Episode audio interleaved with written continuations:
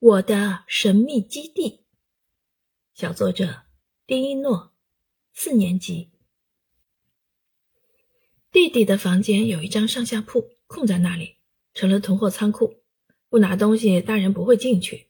就这样，成了我和弟弟的神秘基地。它带给了我们快乐，在那里还可以听见我和弟弟上次玩耍时的欢乐笑声。如果哪天我们没有写完作业，或者还没有运动，神秘基地只好不去，心里也少了一份快乐。于是妈妈在家里装了自律表，我们打卡完里面的内容，就可以去神秘基地啦。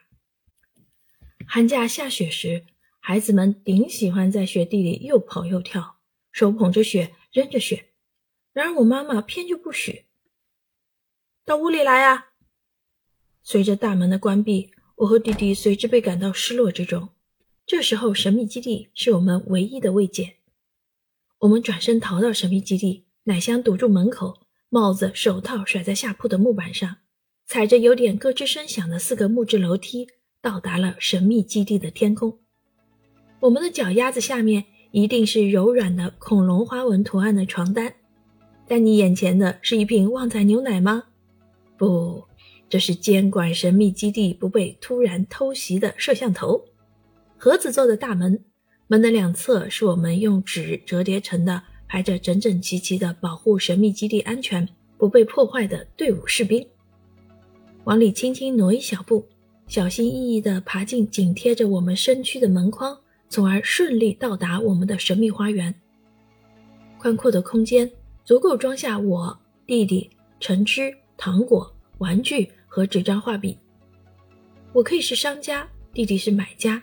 我可以是客人，弟弟是主人；我可以是老师，弟弟是小学生。嘻嘻嘻嘻，哈哈哈哈！这还是上下铺吗？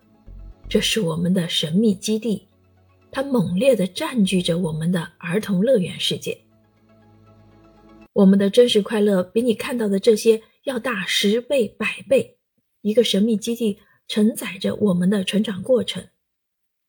发明上下铺的大人们是应得感谢的，因为想到我们真实感受到怎样从被管束中体会到自由，从失落中转变成快乐，比任何事物都要更真切、更纯粹、更幸福。